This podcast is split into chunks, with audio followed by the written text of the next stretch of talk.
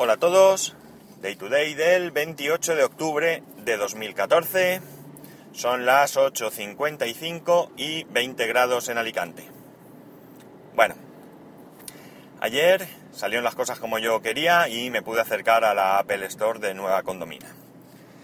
Eh, aparqué justo en la puerta que hay junto, jun- o sea, en la entrada, vamos, del centro comercial que hay junto al Apple Store y pasé de largo y me fui a comer. En un esfuerzo, porque, porque estuve tentado de mirar antes, fui primero a comer. Que por cierto, vaya asco de wifi del centro comercial.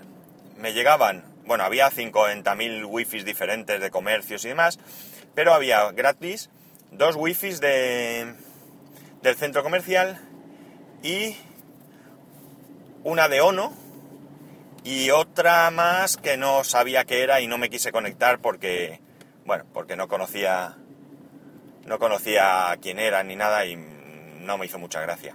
Pero bueno, fue imposible conectar. Y no penséis que, es que aquello estaba lleno de gente y que por tanto eh, esto influyó en que en que hubiese una, una difícil conexión, ni mucho menos. Había, era, no había mucha gente por allí. Por lo menos no mucha gente para lo que es un centro comercial. En fin, al lío. Una vez que comí, me fui a la tienda y pasé por al lado de los iPhone.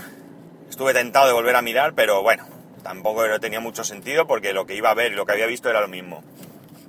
Y me acerqué primero a los iPad, que es lo que más me interesaba.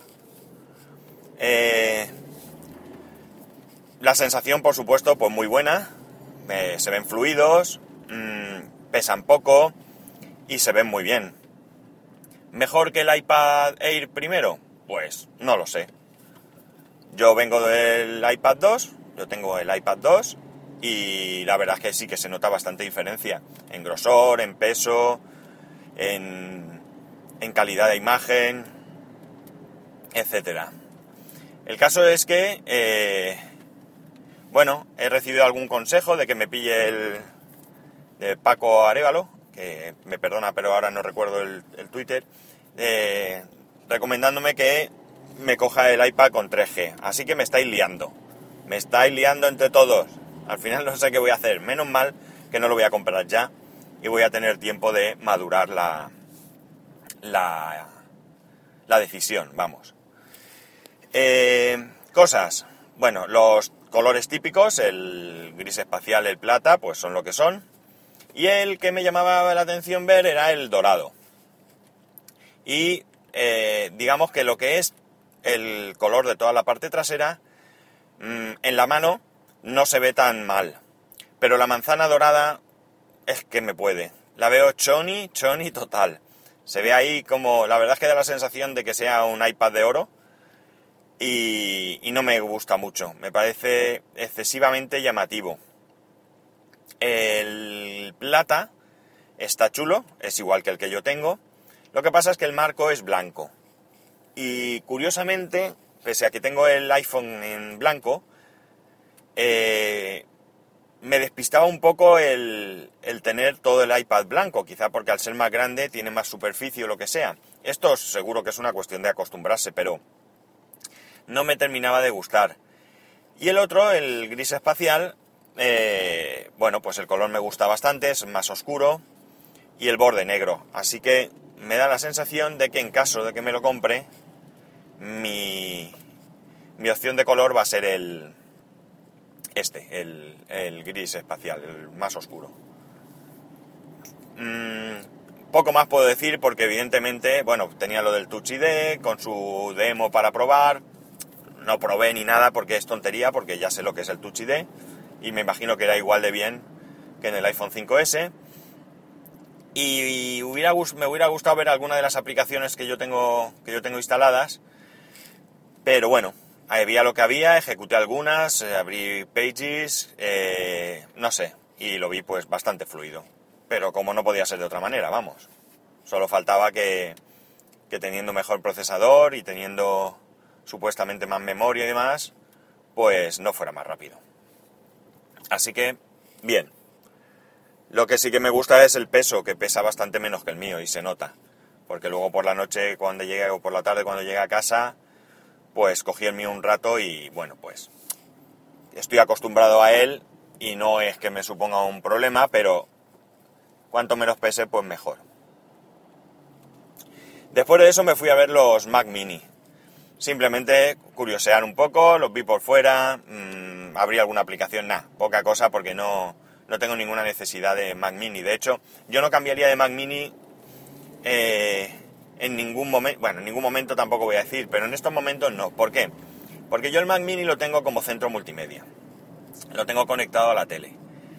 Y una ventaja que tiene el Mac Mini que yo tengo, que es del 2009 también creo, que es un Core 2 Duo, tiene 2 GB de RAM y tiene un disco eh, mecánico de 160 GB. Eh, es más que suficiente porque el contenido multimedia pues lo tengo en el Time Capsule, por lo tanto disco y todo me sobra.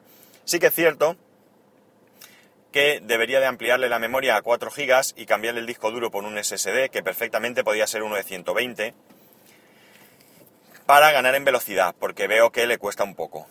Y ¿Y por qué me parece que este es el Mac Mini perfecto para centro multimedia? Pues porque tiene lector de DVD. Yo no tengo lector eh, de DVD, reproductor de DVD de salón.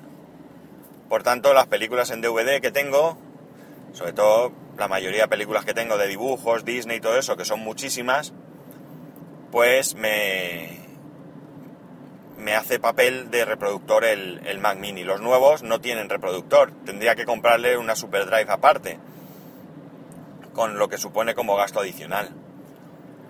Yo creo que podría ser una buena inversión el Mac Mini que acaba de salir más económico, el de 499 euros creo que es, para utilizarlo, vamos, siempre pensando que te vas a gastar 500 euros, para utilizarlo como centro multimedia, sabiendo este, este punto, que no tiene reproductor de DVD. Pero como Mac Mini para tenerlo como ordenador principal, yo creo que como mínimo es el salto siguiente. Pero bueno, esto es una opinión personal y ya digo, pasé muy por encima. Después me fui a ver el iMac Retina. Estuve abriendo aplicaciones, estuve viendo pues fijándome mucho en los menús para ver las letras cómo se veían. Estuve trasteando con fotos, no sé, estuve un ratito ahí, dale que te pego. Y la verdad es que se ve de escándalo. La prueba que, que, era para mí buena era que una vez hecho esto me fui a uno que había detrás de los que no son retina, es decir, como el mío. El mío se veía de escándalo hasta que he hecho esta prueba. La verdad es que cuando me pasé me di cuenta que se veían píxeles, eh, que las letras no, estaban tan definidas. No voy a decir que las fotos se vean mejor, que probablemente se verán, porque esa prueba pues tampoco es muy, muy objetiva. Pero sí que los menús, os puedo decir que la diferencia era bastante, bastante eh, evidente. Así que, ¿qué queréis que os diga? Estamos hablando de mucho dinero, 2.600 y pico euros ponía desde. Así que es una pasta gansa.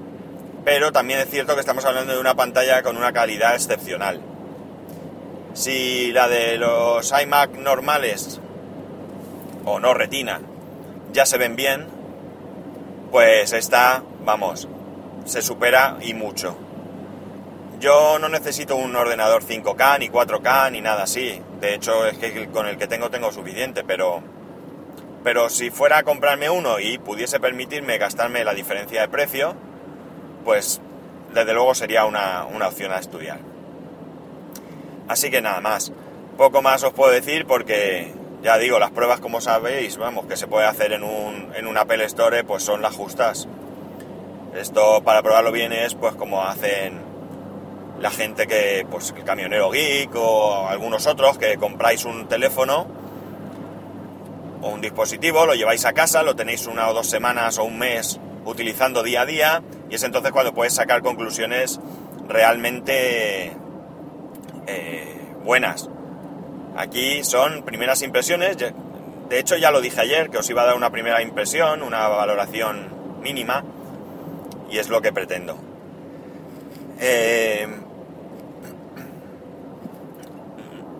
el iPad sigo pensando en comprármelo por renovar y por lo que he comentado, es decir, que dejar a mi hijo uno, que lo tenga él, que esté con él, porque también es cierto que, bueno, cuando llego a casa por la tarde, cansado, me preparo un café, me siento y cojo el iPad, pues llega él y me dice, papá, ¿me dejas el iPad? Y, bueno, pues cambia, cambia el cuento, evidentemente se lo dejo.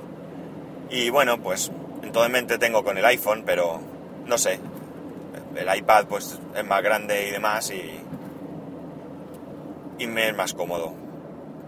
Y poco más. Y ahora me gustaría haceros una consultilla. ¿Por cuánto compraríais o por cuánto venderíais un iMac 27 pulgadas, finales 2009, i5, 2,66 creo que es, un tera, etcétera, etcétera, 4 gigas, vamos, el que, el que se vendía, con su teclado, con su Magic Mouse, todo, absolutamente todo, en perfectísimo estado, tanto externo como interno. Eh, no sé, mm, le estoy dando vueltas a una cosa en la cabeza y, y me gustaría saber, todo dependería de por cuánto pudiera vender este cacharro. Ya digo, perfectísimo estado. Así que si sois tan amables de... Pues de, de compartir conmigo vuestra opinión sobre el precio, o yo lo agradecería mucho. Ya sabéis que para cualquier cosa me podéis encontrar en Twitter, en arroba spascual, o en el correo electrónico en spascual arroba spascual.es. Un saludo y nos escuchamos mañana.